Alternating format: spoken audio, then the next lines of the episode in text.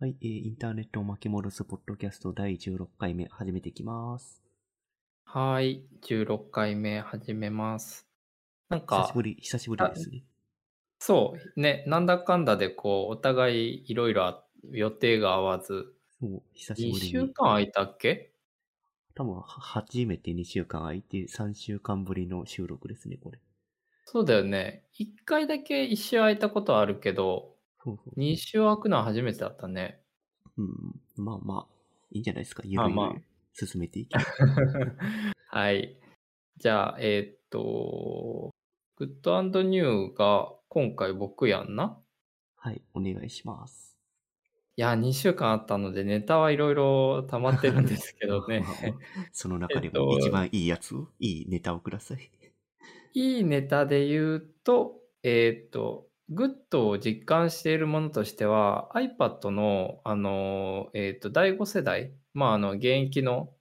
えっ、と、ものが届きまして、うん、えっ、と、マジックキーボードって、あの、3万円ぐらいする、すごく、あの、ぼったくりなのではっていうぐらい高い、あうん、あれを、皆さんが頭がおかしいと思っているあのキーボードを？そうそうそうそう、あれを買ってみたんですよ。うんうん、で、えっと、僕は、えっと、属性的な話で言うと、えっと、デザイン業に関わりながらもイラストレーションがほぼ描けないので、えっと、Apple Pencil は一応持っているけど、ほぼ使いません。うんで、となると、タイピングはいろいろ、あいろいろというか、まあ、タイピングベースでやっぱ使うことが多いんだよね。で、えーと、今回マジックキーボード買ってみた理由は、あの、本当あの、夜中って怖いですね。こう、あの、あの、apple.com でこうポチって押してしまったっていう、ただそれだけです。で、えっ、と、本体は先に買ってて、えっ、と、1週間後くらいかな？あ、違う。そうだ、カピには、そうだ、それ言ったけどさ、そう、これ収録ね、1週間、あの、う2週間飛んだうちの1週間はさ、僕のマシンが壊れちゃってたんですよ。ああ、そうだね。たそうだ、そうだ。ね。そうそうそう。内臓が全部入れ替わって、あの、結局入院したっていうことで、もうちょっと収録ができないねってなっちゃったっていうことがあったんですけど、まあ、そんな時に、まあ、魔が差して、マジックキーボードをちょっと買ってみたんですけど、うんえっ、と、結論から言うと、3万円の価値は、人によってはあるかも。ただうん、本当人によってはっていうところで、あの iPad をタイピングするマシン、しかもそのタイピングっていう意味合いはプログラミングとかでもなく執筆マシンだね。として使う人であれば3万円の価値はあるかもっていう感じですかね。うんなんか、いや、安いノートパソコン買うより、そっちの方が良いんですか ?iPad とキキーボード買う方が？えっとね、なんかその iPadOS がだんだんだんだんそのほら、えっと、ご存知の方もいてると思いますけど、iOS アプリ的にこうマルチウィンドウができるようになったりとかさ、えっと、なんて言ったらいいかな。言葉で言い、えー表現するとしたら、iPad の今までのマルチタスクっていうのは、えっと、いわゆる2画面表示だったんだよね。うんで、えーそれが、えーっと、2画面のそのサブウィンドウと仮に仮定したその、えー分割したもう片方のウィンドウが、えーっと、フロートするようになったんですよ。あたかも、そう、あたかも、えーっと、iPhone が iPad の中に画面上であの X コードのあのかんえプレビューのような感じでこう再現されているかのように見える。えーうん新しいメディアウィンドウが表示できるってこと？そうそうそうそう。うんだから、シンプルに分割してじゃなくて、あの、ウィンドウがふあの常にフロートしてる。あ iPhone がフロートしてるっていうイメージかな。えーうん。で、それができるようになって、結構、あの、いえっと、個人的にはマルチタスクで何かをやるっていうことが、iPad もだんだんだんだん、あの、やりやすくなってきたなっていう気はしています。うんうんで、あとは、うんと、その細かい点なんだけど、トラックパッドがついてるんだよね、そのキーボードに。ああ、そうなんだ。うん。で、えっと、その、まあ別に、まあ、ほら、iPadOS って最近、最近というか、まあ、数年、1年ぐらい前かな。あの、有線のマウスとか、あの、Bluetooth のマウスがつなげるようになったじゃないですか。うん。あれは、まあなんか、あマウスつなげるようになったんだなぐらいに思ってたんだけど、えっと、キーボードにトラックパッドが一体化することによって、まあ体験が実事実上 MacOS と本当に差異がかなりなくなってきた。うんうんで、えーっと、アーキテクチャ的にどっちも M1 を載せ、M1 チップを載せているので、あれ、うん、これは一体、なんかあの重さとかも正直、あの、すげえ重いので、この iPad とキーボード一緒にすると、これ MacBook Air と変わらないのではっていう気持ちによくなるんだけど、そうそうそうそう。見た、見た目もほぼ MacBook Air だよな、これ。そうそうそう、そうなの。で、まあ、まあ、ただ、えっと、すごく強いて言うのであれば、すごく強いてというか、その、あの、まあ、あえてその3万円の価値を、えっと、ここに見出すのはなんでっていう話になると、やっぱりその、あの、まあ、Windows がある意味実現してる、そう、Surface の世界観かな？なんかあの、うん。えっと、ペンでたまになんかしつつ、えー基本はキーボードでパソコン的にも使いっていうような、あの Surface の世界観を iPad のとこのマジックキーボードの組み合わせは再現できてるのかなとかって思ってるところです。うんうん。で、さっきちょっと言いかけたそのトラックパッドは MacOS とほぼ同じジェスチャーが使えるんですよ。例えば、えー MacBook と Air じゃないですか。そう、MacBook Air なんですよ。例えば、えーっと、4本指で上にスワイプすると、あの、ウィンドウ一覧が出てくるとか、3, 3本指だととか、あ、3本指で、えーっと、ウィンドウ一覧出てきて、4本指やとホーム画面に戻るとかね。うんうん。もう、まさに MacOS なんですけど、もうなんか多分、両者、そ近いうちインテグレーションするんじゃないですかね。うん、まあ、だからそのうちタッチパネルの MacBook Air が出るのは近いんじゃないですかね。ねえ、本当だよね。なんか それを感じずにはいられなかったんですが、まあ、あの、さっきちょっとトラックパッドに触れたのは、そのジェスチャーが使えて Mac と同じっていうところももちろんなんだけど、個人的に、あ、これはなんかインターフェースの進化だし、これは正当な進化として受け入れたいなと思ったのは、えっと、例えばサファリとか、まあ、いろまあ、どんなアプリもですけど、まあ、戻るボタンとかってこう、あの、あとはなんか、ホームボタンとかもだけど、基本四角いじゃないですか、領域が。うん、うん。で、えまあまあ、つまるところ、ボタンって大体四角だよね。まあそうだね。うん。クリックできる範囲としては。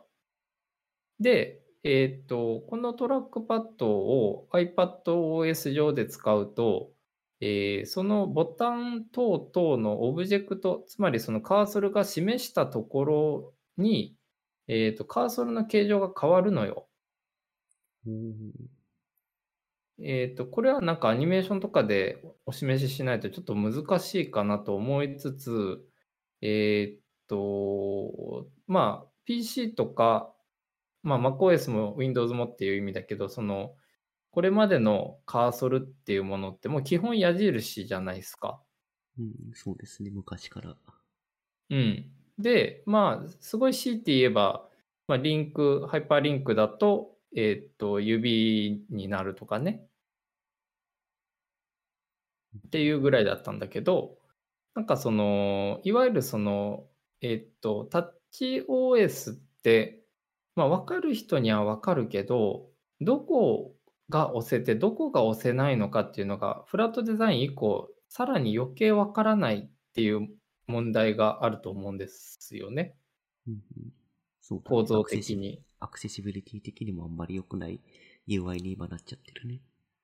そうだよね。そうで、それそれを一つ解決しうるかもしれないと思ったのが、えー、とこの iPadOS につなげた、まあ、まあ、つなげたっていう、まあ表まあ、実実質的にはもう一体化しちゃってるけど、つなげたこのマジックキーボードのトラックパッドでの、えーカーソルの挙動かな。このカーソルの挙動は、どどういう挙動なの、普通の、えっ、と、うんなんかママウスの矢印とはな違うな、何が違う？えっとね、えっと、デフォルトだと、あの、円、円、もう正円ですね、が出るんですよ。あの、その、えっ、と、カーソル指定がある場所はね。で、えっ、と、ホバー、ボタン等々をホバーすると、そのボタンの形などに、えっ、と、変形するっていうイメージ、その丸が。なるほど。つまり、えっ、と、これが押せるボタンだっていう時には、その四角に変わるわけよ、その丸が。で、押せない領域の時は丸のままなんですよ。うんうん。だから、その現状のそのフラットデザインあるあるの、あの、どこが押せてどこが押せないのか、要わけがわからないっていう問題が、えーっと、個人的にはこの解消される糸口になりうるんじゃないかなって思ってて。マウスポインターのカーソルの変化と何が違うのかいまいちよくわかってないな。えっとね、これは見てもらう、いたいけど、これはでもラジオだからやっぱ説明をすちょっまあ、と音頑張って音声デバイスだと。えっと、ポインターがリンクエリアに乗ったら変わるっていうのは、うん普通の Mac の、まあ普通の MacOS の挙動と何も変わんないんじゃないの？そう、えっとね、そうなんですけど、えっと、例えばさ、えっと、じゃあさ、えーじゃあ一番皆さんが使っているであろう、えーじゃあ iOS のサファリとかでいこうかな。サファリとかで行くと、うんえータブが上にこうあって、で、タブっていうのはなんとなく PC のタブの概念を知ってる人から見たら、あ、ここを押せばこのページに切り替わるとかっていう、もうあの学習されてるんでわかると思うんですよ。あー、今、なんとなく理解した。こっちが想像してたのは、ブラウザー上のカーソルの変化のことであって、アプリケーションの UI のところでボタンが変化するってことね。あ、そうそうそう、OS ネイティブレベルでの実装にまだとどまってる。ああ、それはそうだね。今、MacOS だと確かにタブとかにホバーしても矢印カーソルのまのままなんで確かに分かりづらいっていうのはそうだね。そうそうそうそう。で、えーっと、それが、さっき言ったように、その、えー例えばですが、えーっと、タブの上だと、まあ、その、リンクが押せるよってことで、それはまあそう MacOS とか WindowsOS と同じで、その、ホバーで色が変わるっていうインタラクションなんだよね。うんで、えーっと、まあ、サファリなんで左側に×ボタンがあるわけなんですけど、えーっと、そこにカーソル持っていくと、その×ボタンの周りが押せるよっていうことを示してくれる。つまり、その丸だったものが四角で囲われるっていう形になるんですよ。カーソル。が。うん。で、えっ、と、それと同じように、例えば右上の方にタブの、えっ、と、ウィンドウ、えーボタンとかあるじゃないですか。タブの追加とか、タブの一覧表示とか。ありますね。うん。この辺も、えっ、と、マウスがホバーすると、えー形がそのボタンと同じように変わる。えーかつ、個人的に一番このインタラクションに可能性を感じたのは、えっ、と、最近の MacOS ってさ、あの、あー、ごめんなさい、iPadOS とか iPhone、iOS って、えー特に iPhone X 以降とかの、いわゆるそのノッチありのものだけど、全画面のものだけど、えー右上のピクトのあたりをスラスワイプすると、コントロールセンターが出てきて、で、えっと、ノッチのあたり、つまり真ん中あたりをスワイプすると、通知センターが出てくるっていう挙動じゃないですか。そうですね、確かに。そう。で、それって一回覚えれば確かに分かるよって話かもしれないんだけど、初めての人から見たらわけが分かんないと思うんだよね。うん、まあ、それはそうだね。うん。で、えっと、この、えっと、UI にちょっと可能性を感じたのは、えっと、例えばね、その、まあ、あ iPadOS なんで左側に、えっと、時間と日付がデフォルトで表示されていて、右側に電波のピクトとかバッテリー状態とかが表示されてるんだけど、その領域の付近にカーソルを持っていくと、その形に、えっと、その、えーテキストなりアイコンなりを追うような感じで、あたかも、つまりあの押せるモードの変化をしてくれるんだよね、カーソルが。うん、うん。で、そこを押してみると通知センターが出るとか、あとは、えっ、と、 notification の一覧が出るとか、なんか、あの、ただのテキストで、この辺をスワイプしてね、みたいなものが、ちゃんと画面上で、あの、ここは押せるんですよ。何かの機能が、で、あの、機能、ファンクションを起こすためのトリガーですよっていうことを示唆してくれるような、えっ、とアイカ、カーソルの変化が見れるっていうところですかね。うーんうん。そそれは確かに便利そうだな。今までわからなかったインタラクションが可視化されてるってことだよね。暗黙知になってたところが。そうそうそうそうそう、そういうこと。だからさ、なんかあの、僕も両親とかによく iPhone 講座みたいな、わからんって電話来るからやるんだけど、この辺りからシュインってしてとかって言ってやってるんだけどさ、うん、そのシュインとかっていうのがやっぱ分からへんので、あの、この辺りって言ってもその真ん中あたりな、右の端とかって言ってもなかなか伝わらないんだけど、まあこういうふうにそのカーソルっていうその、まあある意味古典的な昔からあるあのインターフェースのグラフィカルユーザーインターフェースの一つが、えーカーソルがこうその、えーファンクションに応じて可変するっていうインタラクションは僕は正直ここまであのしっかりと可変してくれるのは初めて見たレベルで、うん、なんか昔例えばそのフラッシュの全盛期あたりになんかフラのウェブサイトでフルフラッシュのウェブサイトでなんかこうカーソルがね、あの変わってとかっていうことはよくあったけど、でもそれはあくまでもブラウザの特定のサイトの中での話であって、これ、その、あの、えっ、と、このさっき言ったインタラクション、そのカーソルが機能に応じて、ファンクションに応じて変化するっていうものが OS レベルで実装されてくると、これで Web にも降ってくるんじゃないかなって思ってて、そしたらなんかそのユーザビリティがあの、いわゆる、あの、コンピューター等々、ブラウズも含めてあんまり慣れてないよっていう人に向けても優しくなるんじゃないかなっていう可能性をちょっと感じております。うーんなるほど。うんまあ、アクセシビリティが OS ベースで良くなったって話だよね。そうだね。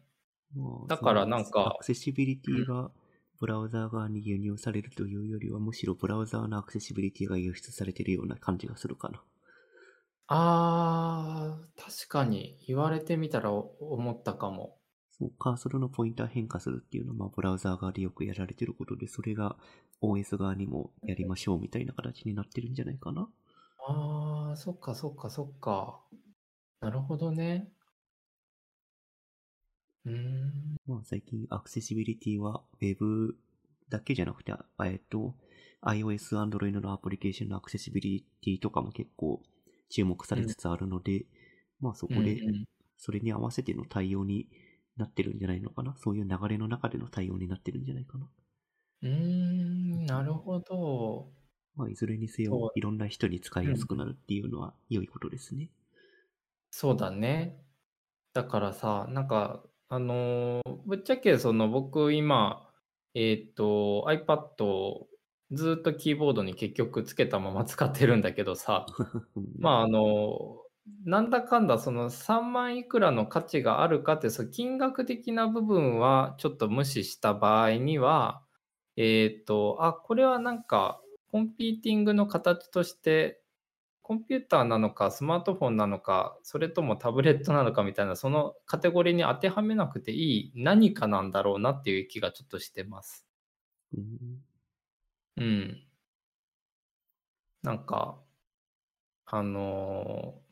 そうだね。まあ、これは多分ソフトウェアの進化を、ま、待つというか、その、まあ、開発者の人たちの尽力によってどう進むかっていうことだとは思うんだけど、あの、かなり個人的には、あの、タブレットっていうデバイス、もう事実上、ほぼほぼ Apple しか作らんくなっちゃったじゃないですか。うーん、まなんかあ、そうですね。うん。まあなんかサーフェイスが例えばさタ、サーフェイスがタブレットかどうかっていうのは、まあわからんけど、まあそうだね、タブレットは確かに。うん。まあ、サーフェイスはね、わかんない。時期の Windows でもしかしたら UI が、ああ、でも、うん、どうなんだろう。完全にその全てのソフトウェアが TouchOS に最適化できるかっていうと、ちょっとあんまり現実的じゃないような気もするけど、その、あの、古いレガシーなものも含めてっていうことね。うん。でも、なんかあの、とりあえずその、あ、そっか、iPad っていうのは、これはなんかその、そういうもの、なんか、あの、得体の知れないというか、なんかオリジナルなものなんだという、なんか、ちょっと、腑に落ちたというか、なんかパソコンだと思わなくてもいいし、スマホので画面でっかい版だとも思わなくてもいいんだろうなっていう気がちょっとしたかな。うーん。うん。なんか、アップルが絶賛実験中のな何かみたいな。まあ、iPhone と MacBook の中間を埋める端末ではあるけど、うん。多分今回のマジックキーボードの出現で、おそらくタブレットは今後なくなっていくんじゃないかっていう考えをを持ってるかな、自分は。ああ、それも確かにある。あの、なぜかというと、そのマジックキーボードはプロダクトとして完成度は極めて低い。正直。なんでかっていうと、あの、例えばその、えっと、ラバーの樹脂で、あの、ボディで来てるんだけど、ちょっと、ちょっとこう、あの、あの、なんて言ったらいいかな。紙とか上でこう擦れちゃうだけで傷になるし、もうなんか、あの、カバーなしではとても使えないし、例えば iPad、そう、iPad 本体がね、えっと、マグネットでこうカチンってあのくっつく形になってるんだけど、えー結構な確率で落ちる。うんうん。まあ、プル製品のカバーのラバーがやばいっていうのは結構前からの話なんで、そうだね。まあ、そこはいつも通りだろうって感じはするけど。もう、あの、こんなんも経年で、あの、もう、ベタベタしてくるか、なんか、テカテカしちゃって、なんか安っぽい感じになっちゃうっていうのは目に見えてますけど、うん。まあでも、そうだね。まあ、iPad っていうものに M1 を載せてきた意味とか、なんか、うん。あ、ごめん。ちょっとそれ言い過ぎた。iPad に M1 載せてきた意味は、ちょっと今んとこ、あの、それをフルに発揮するアプリケーションがないので、全く、あの、メリットを享受した感はありませんね。うん。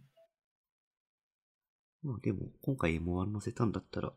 今後何何がしかのビッグニュースのアップデートがあるんじゃないですかね、おそらく。いや、あると思いますうん。まあ、あの、不発だったと言われてる WWDC も、この前のね、ああ、はいはい。うん。こあの、ハードの発表はなかったけど、個人的にはなんかあの、あ、iPad はこの位置づけでええんやな、みたいなのはちょっと、あの、思ったけどね。なんかその、機能名、きあの、ファンクション、あの、なんていう名前だったか忘れたけど、その iOS、あえっ、と iPadOS と MacOS をこうカーソルも含めキーボードもあの行ったり来たりできるとかさ、うんなんかそういう機能ががいろいろ発表されてて、ああ、そっか、なるほど、とかって思って見てたんですけど。そうだね。だからまあ、3万いくらの価値があるかはちょっとわからないけど、そのまあ、体験ができたっていう意味では、その価値はあったかなとは思ってるかな。それが今週というか、この ここ最近のグッドですかね。うん。いいですね。良いグッドですね。ガジェットのグッドはいい話が多いな。まあ、あの、いい進化だからね、これは。うん。と捉えてる僕は。うん。そうだね。うん。今後の iPad の進化に期待ですかね？iPad が進化するのか、いなくなってしまうのか、ちょっとわかんないけど。まあね。そう。で、まあなんか、その話とちょっと、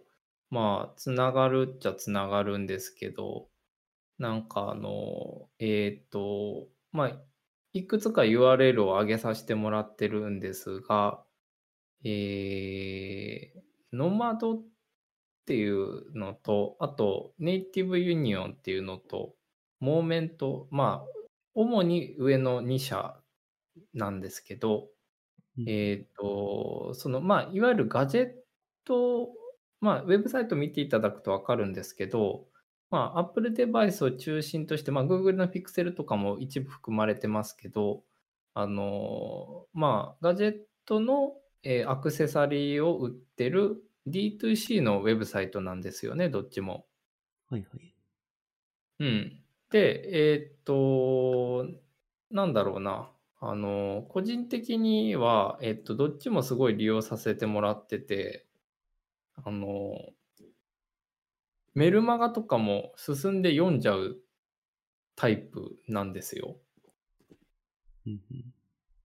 で、メルマガってもうあの、なんか日本の EC から来るメルマガってもう本当になんかセール半額みたいなのばっかりですごくうるさくてしょうがないんだけど、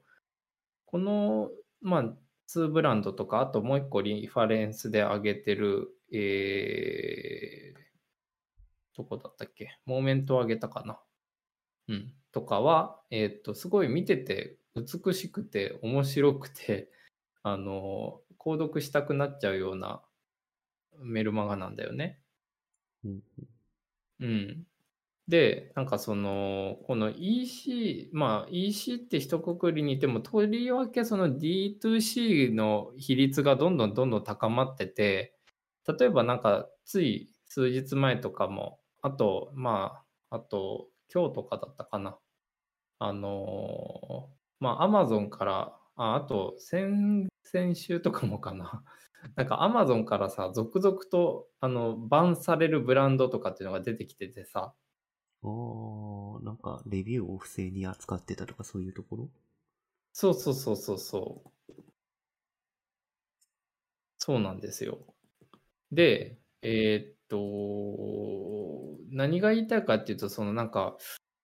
えー D2C が伸びてきてる伸びてきてるとか重要だみたいな DX の肝だみたいなことはなんか新聞とか見てるとよく書かれてるけど実際日本で、えー日本国内でそのメルマガをあのやった今週のノマドのメルマガ来たでっつってまああのしっかり読むわけはないけどあの迷惑メールに割り振らないで読みたくなるような D2C のブランドって日本国内にあれあるかなって思った時に僕の周りにはなかったんですよね。うん。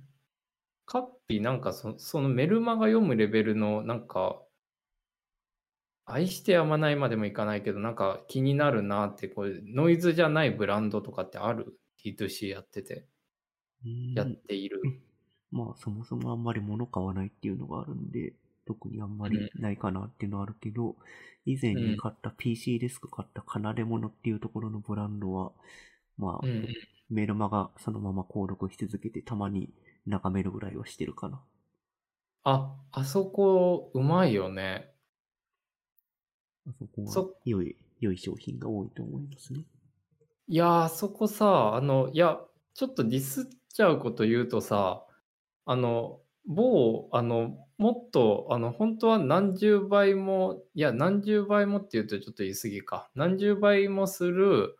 えーっと、か家具の、まあ、事実上の模倣なんですよ。うん各あの商品って。うん。で、ただ、SNS とか、その D2C の展開がうまいがゆえに、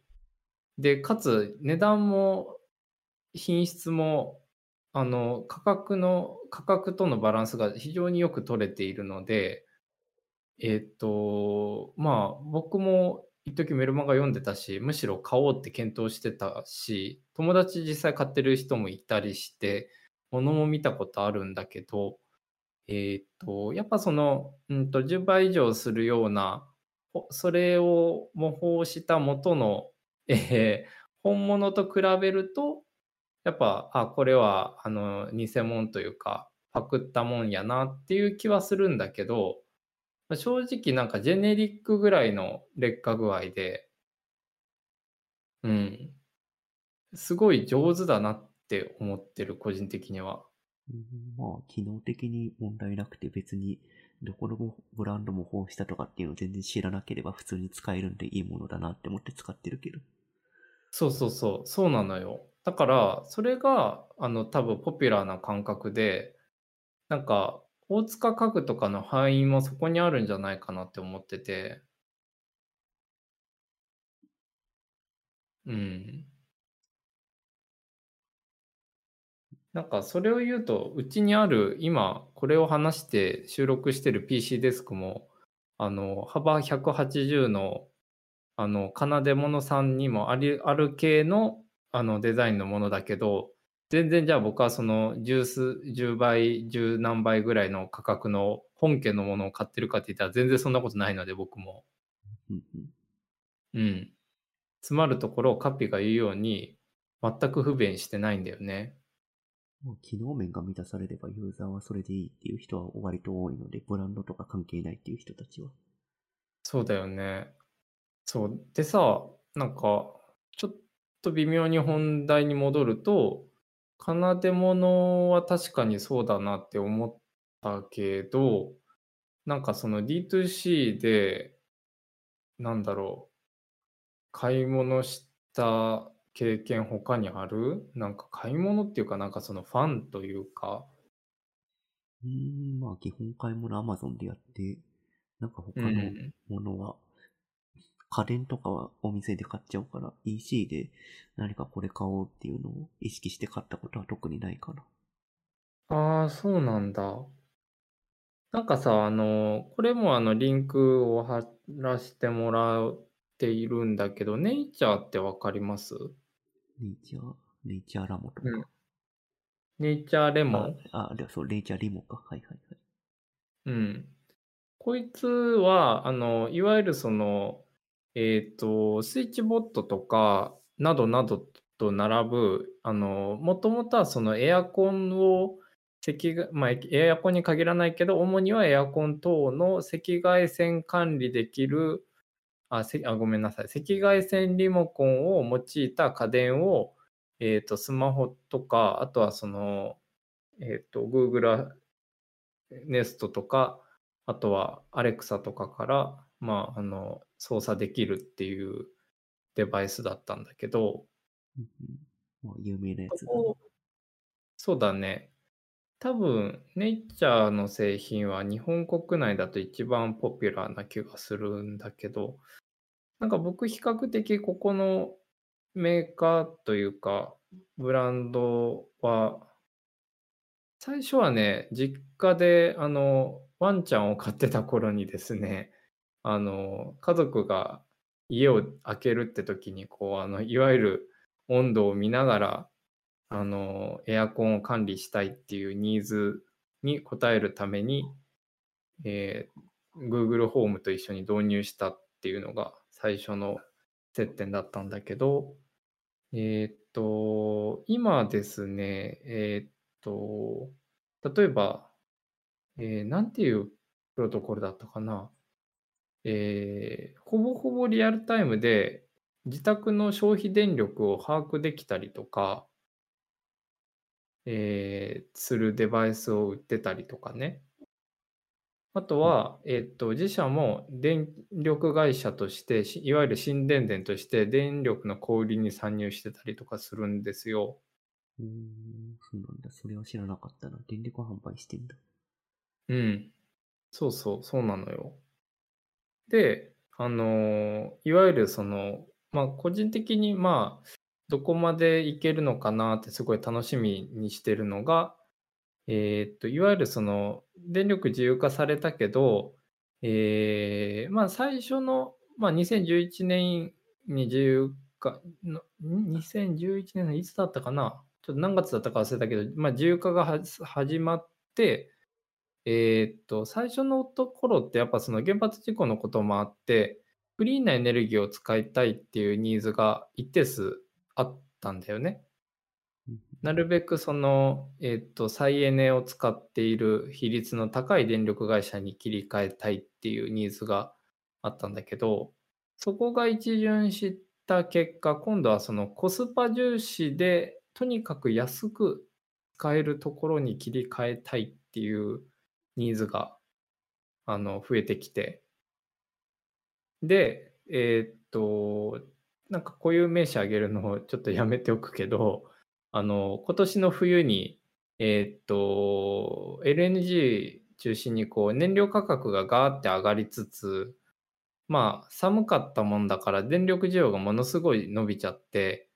とあるあの定額でいくらあの電力使い放題ですよっていう売り方をしてた電力会社が潰れちゃったんだよね。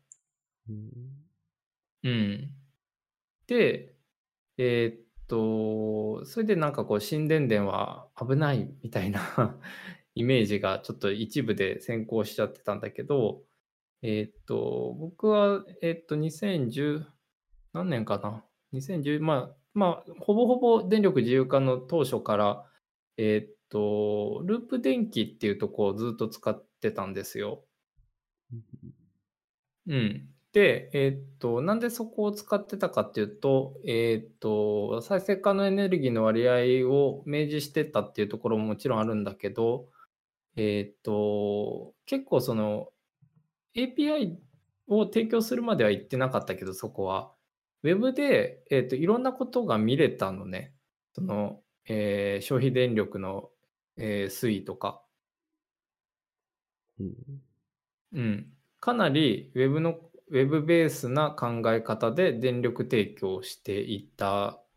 ていうところとあとは先ほど言ったようなそのなんか定額で使い放題とかあるいは、えー極端に、えーっと大手電力会社よりも安いレートで提供することでユーザーを獲得するとかっていうような無茶な売り方もしていなかったので、えーそこを安心してずっと使ってたんですけど、えー実際今もうちの親族たちはみんなループ使ってるんだけどあのまあ僕ちょっとあの そこからちょっと抜け出してあのさっき言ったネイチャー社がやってる電力に切り替えてみたんだよね。で、えーとその理由が API を、えー公開しただかするだとかで、えーで、実際その自社の、その、えっ、と、まあ、現状は赤外線センサーの、え機器を制限するネイチャーレモっていうデバイスしかないんだけど、まあ、その電力の、えっ、と、需要とか、あえっ、と、使用状況とか、えあとは、えっ、と、価格をリアルタイムに検知して、で、それに応じたエアコンの、えーっと、調整とかっていうようなことが、実際それはもう実装されてローンチされてたりするのね。ちょっと機能名忘れちゃったけど。うんあそう。だから詰まるところ、えーっと、今まで発電をするまでで、かつそのね、えーっと、ループ社がやってたのは、えーっと、リアルタイムで Web でコンソール叩くと、あの発電あ、えー使用量が見れますぐらいだったのが、ネイチャー社は自社の一応そのハードウェアを持ってるがゆえに、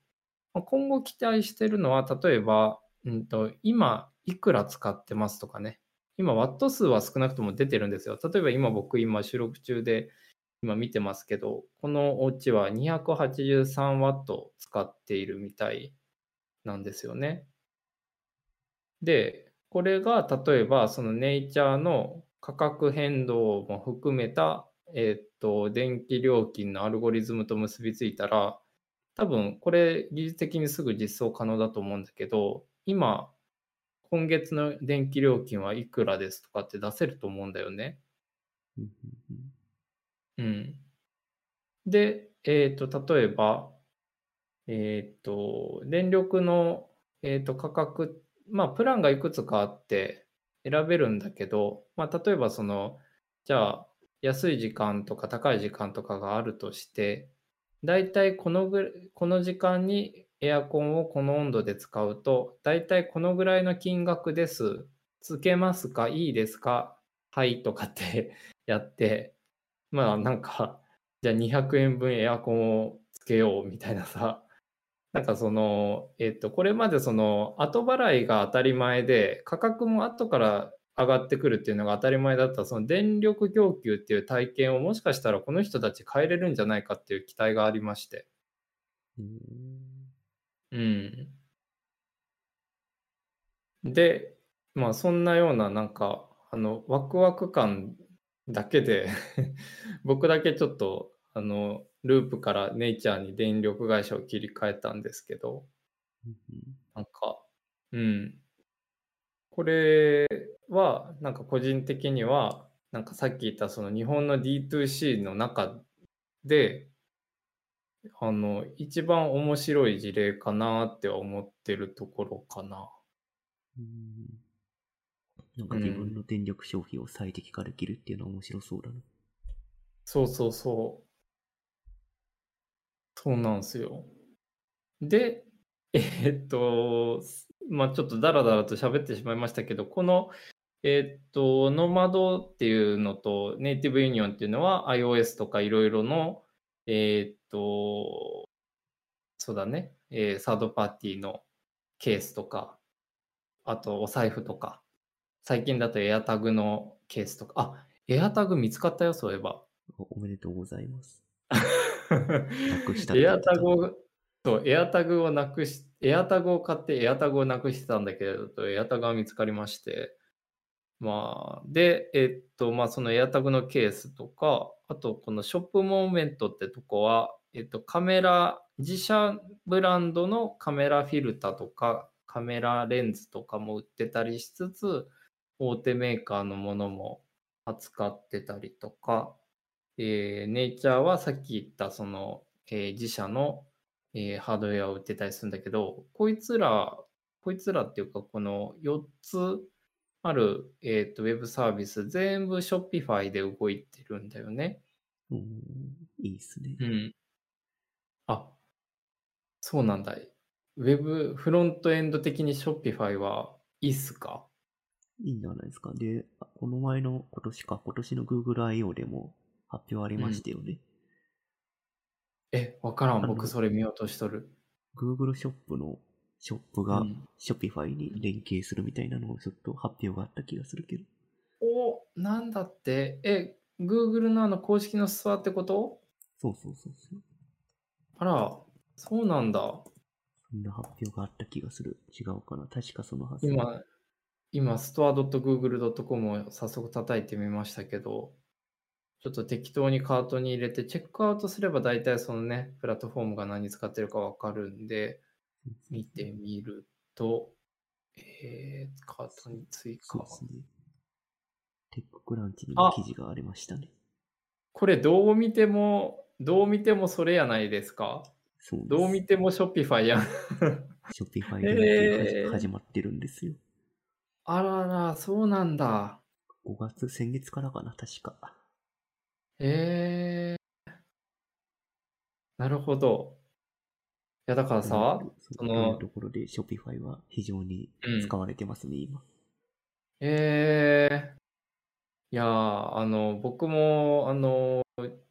もうゼロベースからのスタートなので、どうなるかわかんないんですけどね。あの、まあ、カッピーには前々から個人的にちょっと相談させていただいてるような、まあ、あの、食品の D2C を始めたいなと思っていまして。ああ、それ、Shopify でやればいいじゃないですか。お、なるほど。じゃあもう、サクッと。API ね叩くだけですよ。ああ、なるほどね。あーあー。あ、全然関係ないけど、あの、話それちゃいますけど、Google ストアから直接 Fitbit が買えるようになっちゃってる、ついに。まあ、フィットビットをね、先、え 去年も、もっと前か、だいぶ前に買収されてるんで、そうそうそうそう。ついに来たかっていう感じだ。えー。えー。なるほど。いやー、僕らはね、あの、カッピと僕は、あの、二人ともフィットビットは使ってますからね。ああ、そっか、そっちも使ってたんだ、そういえば、そうだそうだ。そうそうそうそう。え、カッピは何べ、何のために使ってるって言ってたっけ？これ、睡眠トラッキングだね、完全に。あ、僕もそれ。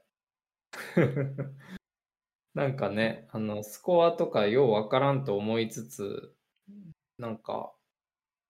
えーっとね、今日のスコアは、スコアというか、睡眠は、あの、10時間45分も寝てますけど、睡眠スコア出たの？って結構後からだよね。後から。最最初すげえ嫌だった。最初時間だけしか出てなかった気がするんだけど。そうそうそう。時間だけしか出てなくて、えーっと、いわゆるその自分が設定したゴールが例えば8時間で、それを超えてたら星がつくとか、そんぐらいだったかな。うんうん。まあね、この睡眠の質の取り方も、脈拍と多分ジャイロの運動量しか取ってないんで、うん。どこまで信用できるかちょっと怪しいですね。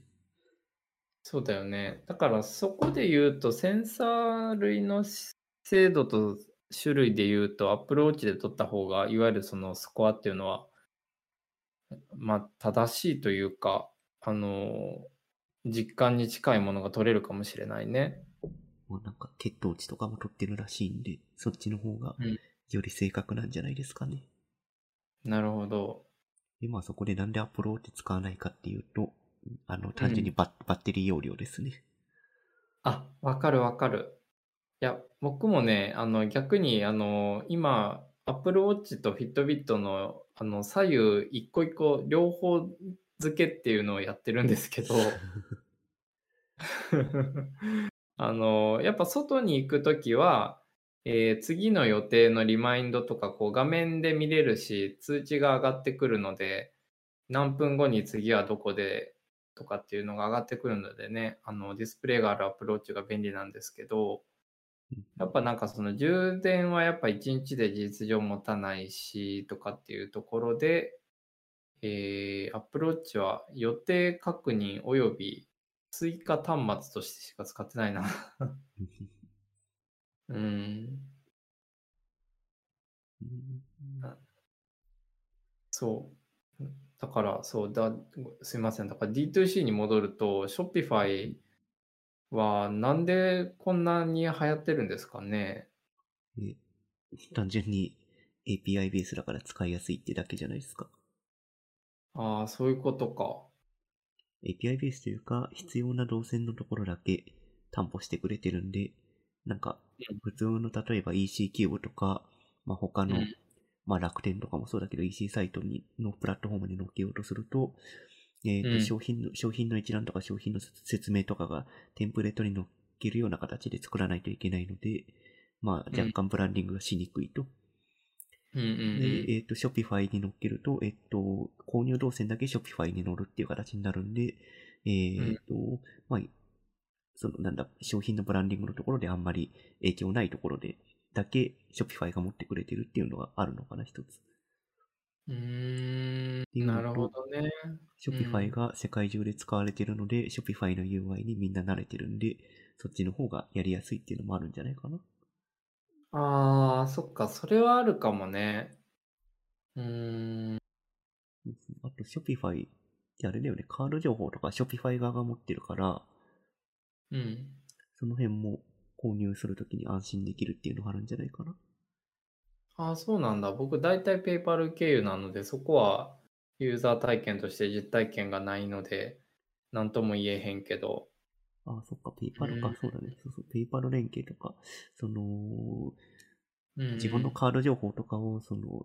各うん B2C サイトに登録、預けなくてもよくなるっていうのが一番大きいんじゃないですかね。うーん、なるほどね。あでまあ、ストライプとか、ペイパルとか、その辺の、まあ、API とか自前で実装すればいいんですけど、それは割とめんどくさかったりとか、セキュリティ周りのところを担保するの結構難しいんで、そこをまうんあ、簡単に安く外注できる Shopify がよく使われてるっていう、そういう流れなんじゃないですかね。ーうーん、なるほど、なるほど。なんか、あの、個人的にいくつか、いくつかというか、その、まあ、EC キューブとかだね。さっき名前出た中だと。なんか、その辺のエンジン使ってて、とにかく、あのー、うんと、カスタマイズの工数が死ぬほどかかったっていう嫌ななんか思い出しかなくて、うんうん。だからね、そこで考えると、そうか。じゃああれか、なんかあの、いわゆるその、オンプレ型というよりも、これはクラウド型に入るのかな？クラウド型のベベースとか、ベースとかストアーズとかと同じくくりになるんかな？うーん、どうなんでしょうね。ちょっと使ったことないので何とも言えないけど、うんうん。でもドメインとかは、自前のドメインのところで使えてるから、どういう使い方してるかちょっとわかんないな。ああ、なるほど。まあでも、あのー今公式サイトをちょっと見ながら話してるんだけど、あれだね、月額費こそ、例えばその日本でいう競合でいうと、ベースとかストアーズとかとかってあると思うけど、あの辺に比べると、そのいわゆる0円から使えるわけではないみたいですけども、ただなんかあの、自由度がやっぱすごい高そうだね。なんか、さっきカッピーが言ってくれたみたいにさ。そうそうそう。うん。え、これはさ、その、いわゆるその、えっと、自由度高くて API ベースでってなった場合って、開発者的にはどどういう面が嬉しいのでしょうか？うーん、まあ、UI とか全部、UI と実装分離できるとかその辺じゃないですか？嬉しいのは。あ、それは僕が聞いてもわかるレベルで嬉しいわ。そのさっきの EC キューブのカスタマイズがめんどくさいっていうのもまさにそれで、EC キューブのフレームワークの中に乗っかったなんか変数なり、タグなりを使って、商品一覧ページを作らないといけないところが、えっ、と、全然自前で UI を用意して、あとはうん Shopify に通信するだけで良くなるので、うんまあ。UI が使い、作りやすくなるっていうのは大きいメリットなんじゃないですかね。ああ、それ大きいね。じゃあなんか、あの、なんて言ったらいいかな。あの、まあ、ウェブの基礎的な、ウェブを基礎的にこう作るスキルがあって、例えば UI 開発でもピクセルパーフェクトの概念が分かってるとかっていう人と一緒に仕事をして、で、じゃあなんか実際じゃあ API でつなげてあってもらうのはコーダーの人に任せるとかっていう、まあ、分業が比較的スムーズにできそうですね。そうだね。だから、えっ、と、デザイン、マークアップデザインだけ先に進めて、購入動線とかのその辺の諸々の実装は、まあ別のうんエンジニア、フロントエンドか、まあバックエンドかわかんないけど、そっちの方でやるっていうことができるんで、うーん。なるほど。うーん。じゃあ、ちょっと、あれですね。僕はとりあえず、あの、食品 EC、D2C を、あの、もう始めないといけない状況になったので、うんあの、じゃあ、あの、何回目後か分かりませんけど、Shopify を使ってみたっていう話ができそうですね。うんそれは、ぜひ聞きたいな。うん。ですね。いやー、まあなんか、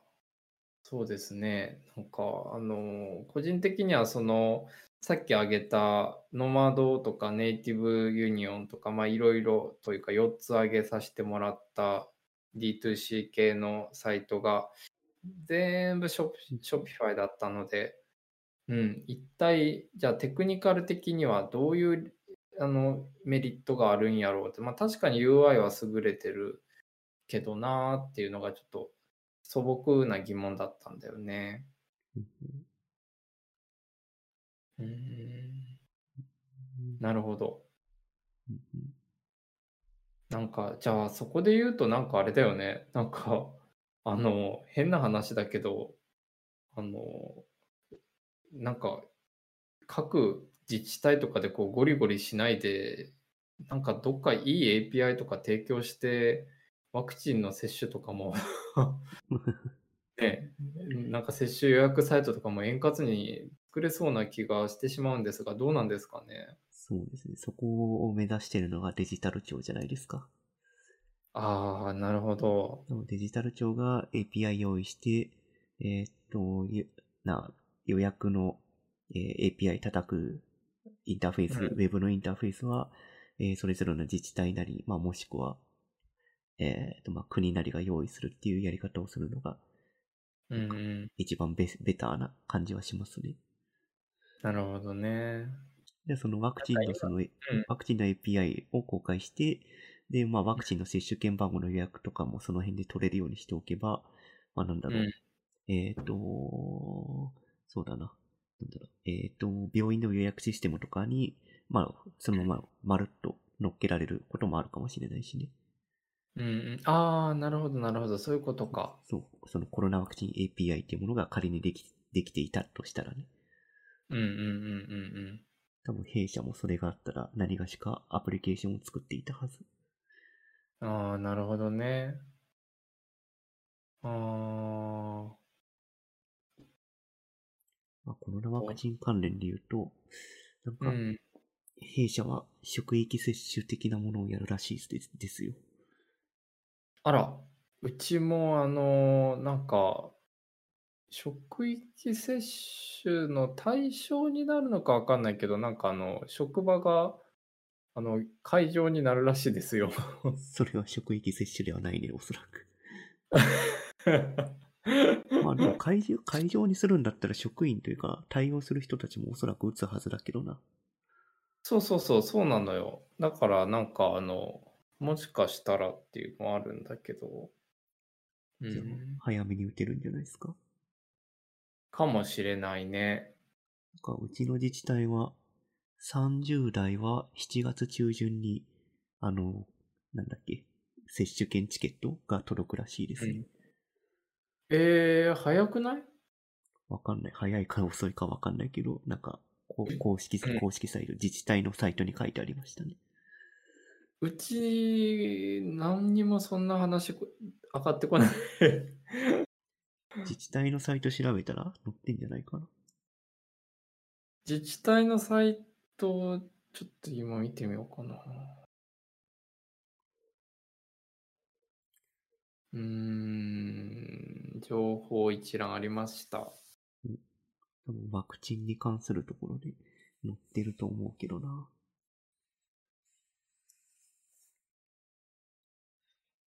まあね、クーポン届いたらさっさと打ちたいですけど。2回接種まではなんだっけ？なんかちょっと1ヶ月だっけ？ファイザーで1ヶ月だだったかな？交代できるまでだっけ？うんうん。うんと、交代というか2回目接種に、あれ、2回目2週間後とかじゃなかったっけ？確か。あ、そっか、そうだったんだ。そっか、そっか。あ、えっ、ー、とね、接種についてって書いてあるね。ああ。えーっと、うん、まだうちはあれですね。あの、発送時期が決まりましたらお伝えしますって書いてありますね。ああ。うちの自治体は発送時期全年齢分確定した状態で情報出てましたね。ああ、これはなまあまあ、なんか、都内の方が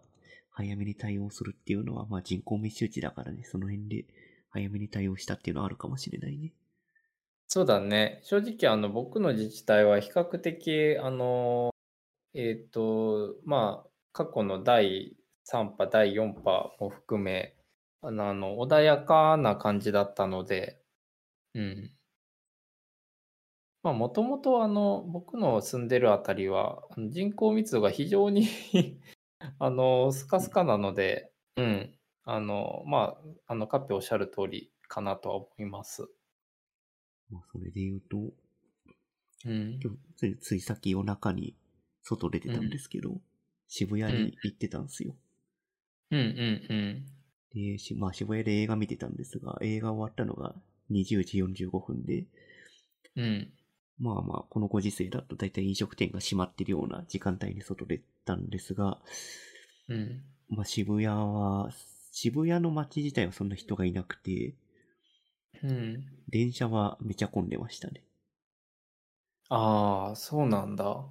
だから多分20時で、20時で終わるから、みんな一斉に帰って、混み合ってたって感じかな。うん、ああ。そういうことか。そうなんですよ。まあ、あと、あれ？そのえ映画、あ、どどどうぞどうぞ。あ、いや、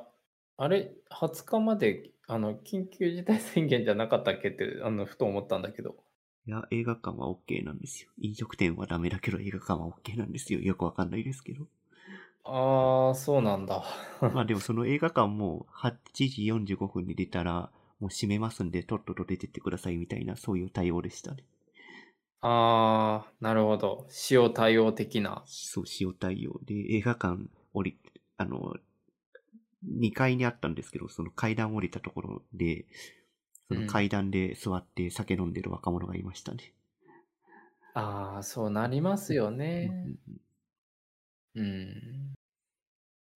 いや、正直、あの、うん、僕も、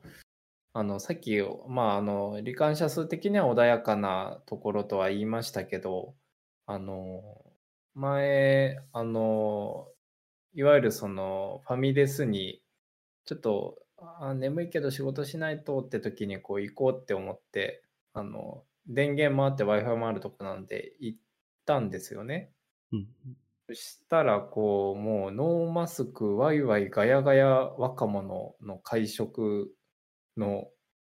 で、もう席、ほぼ満席みたいな状態で。ああ、それ、それで言うと、酔っ払った若者が渋谷の駅のところでマスク外して大声で歌ってましたね。ああ、カオス。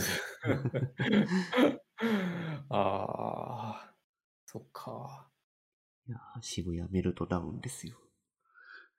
そうですね。渋谷ってなんかあの、そういう意味で、あの、かなり、えー、なんか、こう、象徴的なことがいろいろ起こりますよね。なんかあの、うん。でもスクランブル交差点は明らかに人が少なかった。やっぱり。ああ、そうなんだ。そっかそっか。うん。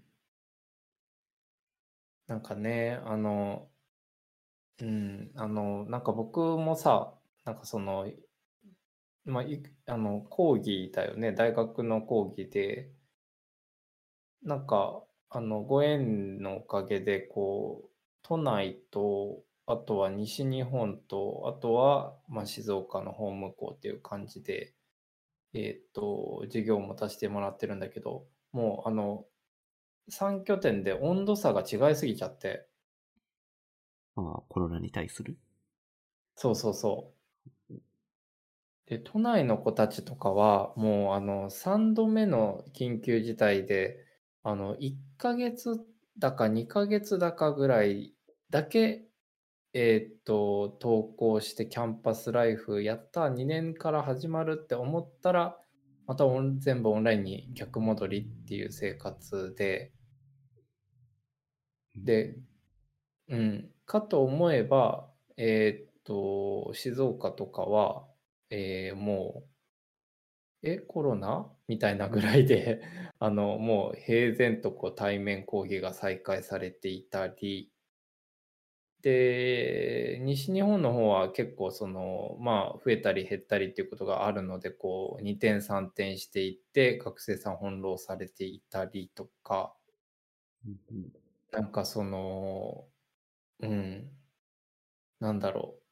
一律にこう、フォローができないというか、その、なんて言ったらいいかな。あの、大学生っていう同じ、その、学問を今学んでいる子たちっていう社会的なポジションにいる子たちであっても、居住地とか、そのまあ、あの大学のね、あのキャンパスのある街によって、かなりそのライフスタイルが違うなって、かつメンタルヘルスの状況もかなり異なるなっていうのが体感値としてあって、うん、なんかこの、そのコロナウイルスによるその、まあ、なんて言ったらいいかな、格差って言っていいのかな。なんかこの差異が一体じゃあ、その、まあ、おそらくだけど、その、まあ、たまたま今同年代の子を見てて2年生の子たちなんだけど、えー静岡の子は、え1年目はオンラインでした。西日本の子も1年目はオンラインでした。東京の子も1年目はオンラインでしたってとこは共通なんだけど、えーっと、静岡の子はもう全面再開してて、西日本の子は行ったり来たりしてて、都内の子はまた一瞬だけ再開したけど逆戻りフルオンラインになってて、で、これが4年間、まあ、つまりそう卒業するってなった時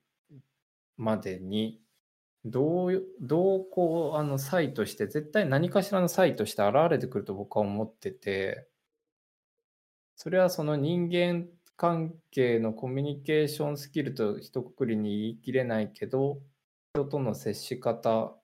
等々に現れてくるのか、シンプルにその、えーっと、まあ、えー特に教養的な意味での学力に現れてくるのか、などなど、ちょっとなんか、あの、うん、興味深いっていうとかなり失礼な話になっちゃうんだけど、不安でもあるし、どうなるんだろうって、どう、どう僕らをフォローしたらいいんだろうっていうのをすごく気にはしています。まあ、地域によってコロナの対応の差があるっていうのは、まあ、そりゃそうだよね。うん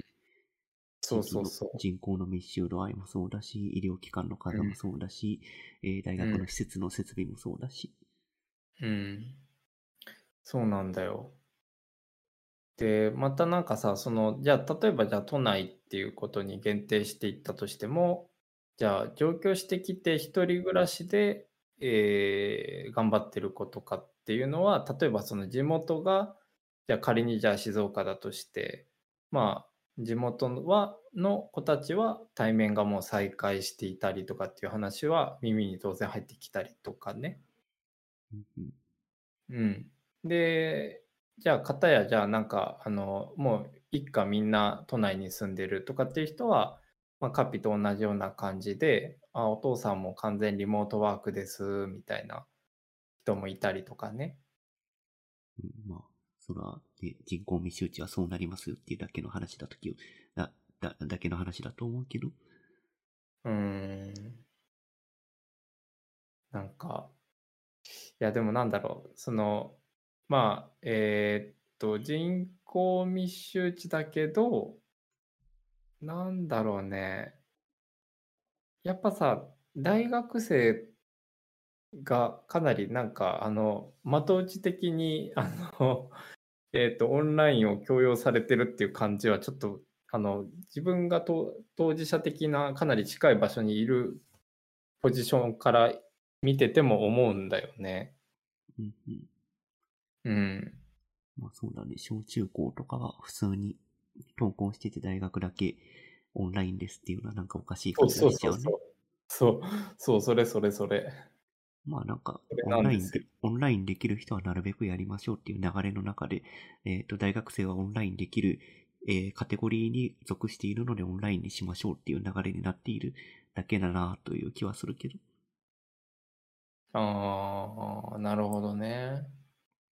で、それオンラインできるカテゴリーっていうのは、その、えっと、ある程度コンピューターを触れてとかっていう意味？うーんと、まあそうだね、オンラインで、まあ、コンピューター触れるもそうだし、えーっと、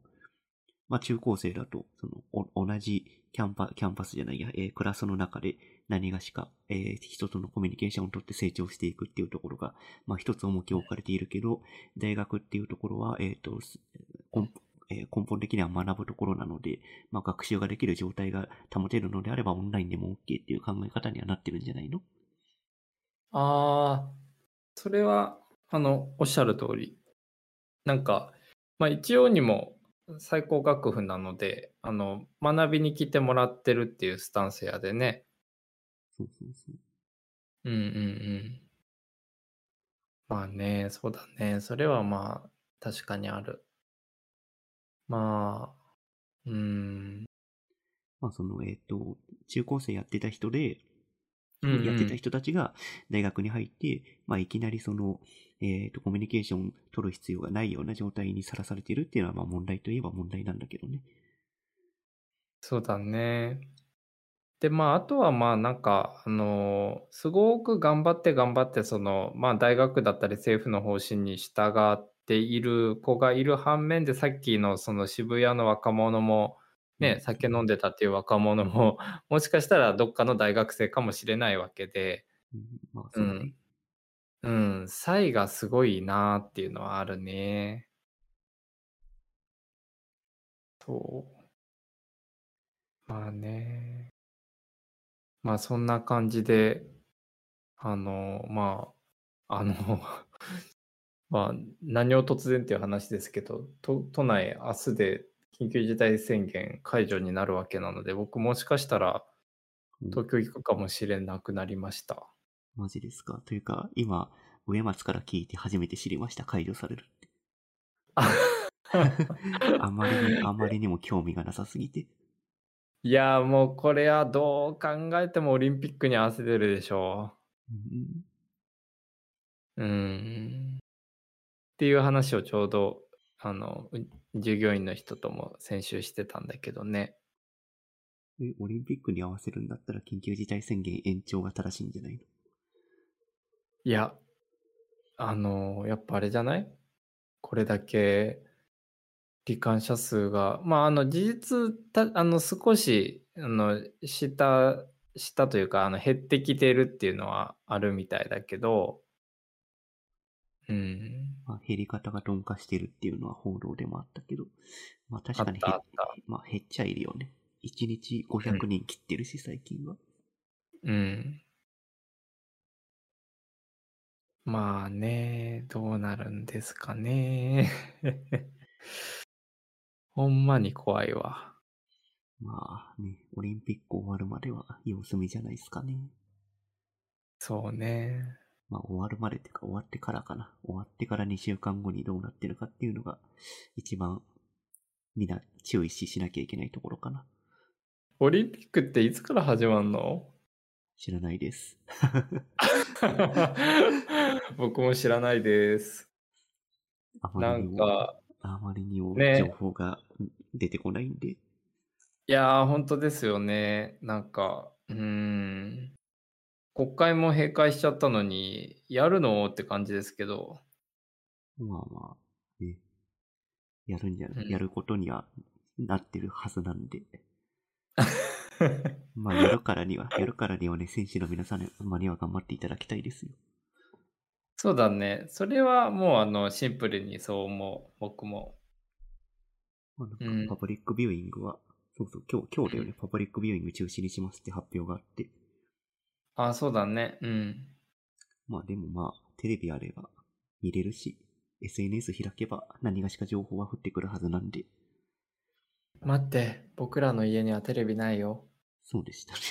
まあ、まあ、YouTube でライブやるんじゃないですかね、どっかのテレビ局が。わかんないけど。まあ、やって、やってほしいね。あのー、災害時のように NHK さん開放してほしいですね。そうですね。うん。まあせっかく都内でやる、都内というか日本国内でやるもんなんで、まあどっかしかがライブ中継するんじゃないですかね、インターネットで。まあね、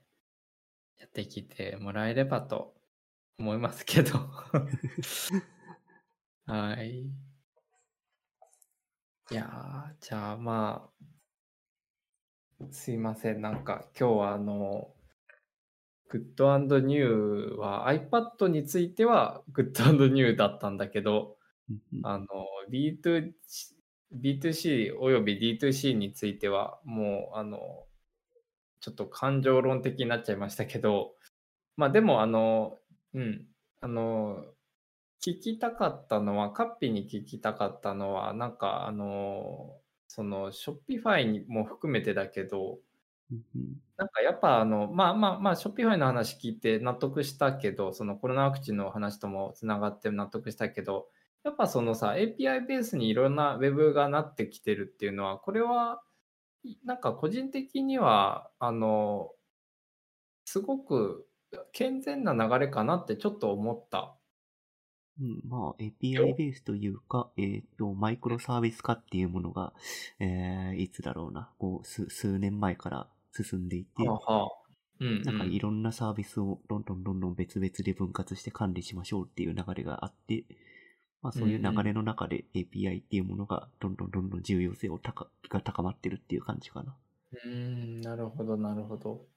なんかさ、一つなんかその、えっと、ある程度 Web のその、まあなんか経緯というかさ、そのこれまでの流れを知っている、まあい、いわゆる老人たち、僕らからしてみると、歓迎すべき流れに見えるんだけど、例えば、じゃあ、じゃあ明日からちょっと Web に興味を持っているから Web 業界目指しますっていう子は、このものすごくあのいろいろな情報というか、まあ、プラットフォームが溢れている状態で何から勉強したらええんやろか？まあ、作りたいものから作ればいいんじゃないですか、普通に。えっと、なんだろう、ほら、例えばさ、僕らの頃は、ほら、HTML と CSS をとりあえずなんとなくマスターすれば何かができたじゃないですか。うんうんそのぐらいのなんか、これをやっとけば OK みたいなのってあるん？えっと、そんな単純なものはなくて、えっと、ウェブ学びたいですっていうモチベーションがあるのであれば、なぜウェブを学びたいかっていうのを突き詰めて、えー作りたいものとかやりたいものを作ればいいだけなんじゃないですかね。ああ、そういうことね。なるほど。まあそじゃあ、のある意味、うんうん。例えばその我々みたいにホーム、ホームページ作りたいとか、えっ、と、自分の何がしか持ってる情報を発表する場を持ちたいっていうのであれば、HTML の作り方とか、HTML を公開する方法をべ学べばいいし、うんうんえっ、と、なんか、ネットフリックスとかそういうなんか、えっ、と、アベ、アベマプル、あ、アベマ TV みたいなものを作りたいっていうんだったら、WebRTC とかその辺の通信周りのことを勉強すればいいし、うんうんなんかやりたいことがあれば、その、そのやりたいことの技術はどういう技術で成り立ってるのかを調べて、そこを勉強するっていうだけのお話かなと思ってしまった。うん。おおなるほど。あ、なんか今聞いてストンと納得しましたわ。うん。なんかあの、よくあるのがさ、その、YouTuber になりたいですとかっていうのは本当によくあるんだよね。で、じゃあなんか YouTuber ってもはやプロトコルみたいなものだと僕は思ってて、じゃあその中で、じゃあなんかどういうふうにってなってくると、さっきカッピが言ってくれたようなロジックで、僕もなんかあの学生さんにそこはどうなの？どう考えてるの？みたいなことを聞いたりすしてるんだけど、うん、まあ、ね、YouTuber じゃないけど、まあ、まあ YouTuber だけど、YouTuber になりたいですとか、そういう言ってる人たちには、もう、うん。あの、スマホあるんだから今からなれるようでいいんじゃない そう、そう、それも言う。なんかさ、あの、めっちゃ面白いのがさ、あの、映像業界を目指してますっていう子がいるんだけど、あの、もう大学4年なんだけど、え、作品は？って言ったら、まだないですって言うんだよね。で、うんえ、パソコンはいや、まだないですとかって言って、え、映像、え、制作の現場やったら、なんか、ノンリニアの編集ぐらいできた方が良くないみたいな話したら、いや、ちょっとあの、内定先が決まって、そこが Mac か Windows かによってどっちか買おうと思ってるんですよね。いや、その前にそれ内定通らんやろみたいな、なんか、あの、き 喜劇、なんか、面白すぎるやりとりをちょっとこの前やったところでだったんですけど。すごいです。絵に、絵に描いたようなワナビーってやつですね。やっぱそう思うよね。うん、まあ、なんだろう。まあ、なんだ、アウトプットがあれば必ずしもいいというわけではないけど、うん。なんか気持ちだけだ、気持ちだけでは何もならないので、なりたいものがあるなりたいのなりたいものがある人は、何か手を動かすなりした方がいいと思いますね。いやー、そこで言うともうなんか、聞いてほしい話は死ぬほどありますわ。まあ自分もなんか面接とかする立場だったりもするんで、そういう話を聞くと、あまあその面接とかしてる人たち見てると、うん。まあ、なんだろう、フロントエンドエンジニアになりたいです。マークアップエンジニアに、として働きたいですって言っているけど、うんうん何もアウトプットがなかったりとか、その辺の周辺知識が、あいや甘かあの周辺知識の認識が甘かったりするとなん、なんだろう、ちょっと渋い顔になってしまうな。あー、なんかそれ言ってくれてちょっと救われた気がする、勝手に。なんか、まあ、あの、うん。年が、年、まあ年で判断するべきではないんだけど、まあその経験値が低いとか、この先伸びしろがあるとかいうのであれば、まあそこまでのか完璧なアウトプットは求めないけれど、うん。えっ、と、アウトプットゼロの状態で何かになりたいですっていう人が来たら確実に落としますね。ちょっとこのラジオをちょっとゼミで流しちゃおうかな。まあ、特にウェブだと、アウト、ウェブのフロントエンドとかだと、アウトプットできない状況っていうのがまずないので、いや、それ映像も一緒やろ。うん、まあそう、まあそうそう、ユ YouTuber になりたいって言ってる人たちに対しても同じことが言えるんだけど、うん。まあアウトプットが出せる環境っていうものが必ず手元にあるはずなので、えっ、と、パソコンなり何かしか持っていれば、うん。で、その状態で何も行動してないっていうのは、もうそれは、あなたはそれになりたくないんですねっていう判断をしちゃうよね、普通は。そそうだよね。いやー、ちょっと、ちょっとこのラジオをちょっともう送りつけようかな。MP3 を。切り、切り、切り取って送っといてください。切りと切り取ってね、こう何名かの学生ちゃんにこうピエンピエン言ってる子たちに。すいません。なんか、今回ちょっと2週間ぶりということで、グッドニューの以外にもちょっとネタが溜まりすぎてしまって、僕が喋って終わってしまいましたけど。そうですね、まあまあ、こういう回があってもいいんじゃないですかね。まあいい。すいませんそうですね。2、3週間あったんで、いろいろネタはある、あったんですけどね。どっかであります話したいなそれね。じゃあもう次回はもう僕は、うん、うんっていうだけのこう、あの、うないずやいやいやく。。いやまあ一応、その、えっ、と、オーバービューだけ話しとくと、うん。えっと、コロナコールっていうサービスが3週間前ぐらいにできたんですよ。ちょっといきなり無視できないような。そういきなり無視できない話題ぶっ込んできましたね。それについてちょっと話したいな。うんまあ、なんか、光のように現れて光のように聞いたサービスだったんで、なんか、どういう問題があって、どういう終わり方をしたのかっていうのをちょっと話したいな。来週か次の回ぐらいで。あー、今ちょっとあの見てましたが、コロナワクチンの電や電話予約へつなぐための電話取り次ぎサービスそうなんですよ。これがなんです。一週う間、ん。んリリースして一週間で速攻でクローズしたっていう、あの、光のサービスなんですけど、うん。まあ光というか闇なんですけど、まあまあ、うん。こんなサービスありましたよっていうのをちょっと、そのうち話せたらいいかな。いやー、これは、えーっと、今、あの、オーバービューだけ見てるんだけど、ああ呼び出しが、と、こ公うん、開されてる情報だけだと、あの、わからうん。ない。そこのサイトってめちゃくちゃ改変されてるの。リリース初期から。あ、そうなんだ。で、リリース初期にめちゃくちゃやばいことが書いてあって、それでクローズしたっうん。ていう流れなんだけど、まあその辺のあもろー。もろもちょっと話せると面白いかなと思ってます。えー、ちょっと、ちょっとなんか珍しく次回予告にめっちゃなってんじゃん。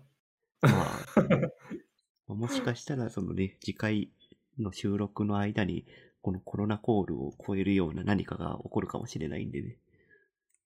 ちょっと、そんな、僕がなんか、あの、ショッピファイとか言ってる場合じゃなかったわ。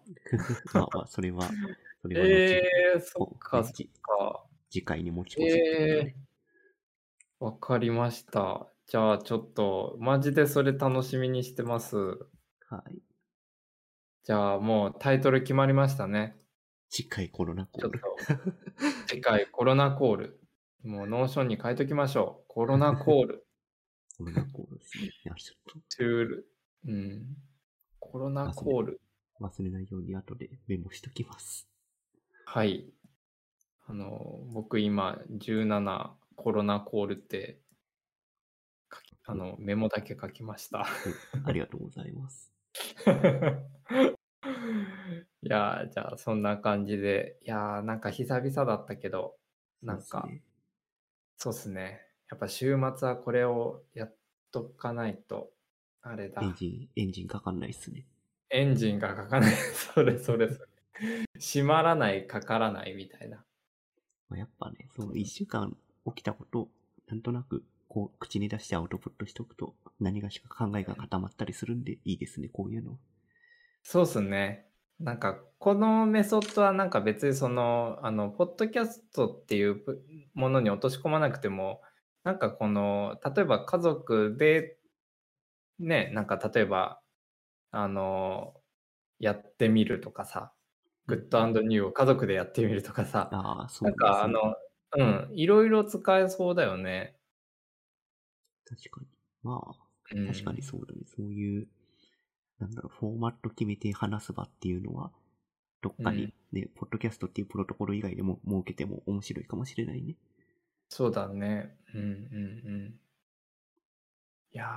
ー、じゃあそんな感じで、次回は、えーもう決まりました。コロナコールでございます。じゃあ次回コロナコールで行きましょうか。はい。次回コロナコールで、ちょっとなんか うん、コロナコールってことで、はい。もうあの、いわゆるグッドニューとか飛び越えてコロナコールで。まあまあまあ、そうですね。まあちょっと、どう、ね、次回の収録に、までに何が起きてるか本当わかんないんで、まあ、そうですね。まあそういうのがあるかもしれないよっていうぐらいにしときます。わかりました。はい。じゃあ、お疲れ様です。ありがとうございます。はい、じゃあお、お疲れ様です。はい、どうも、お疲れ様です。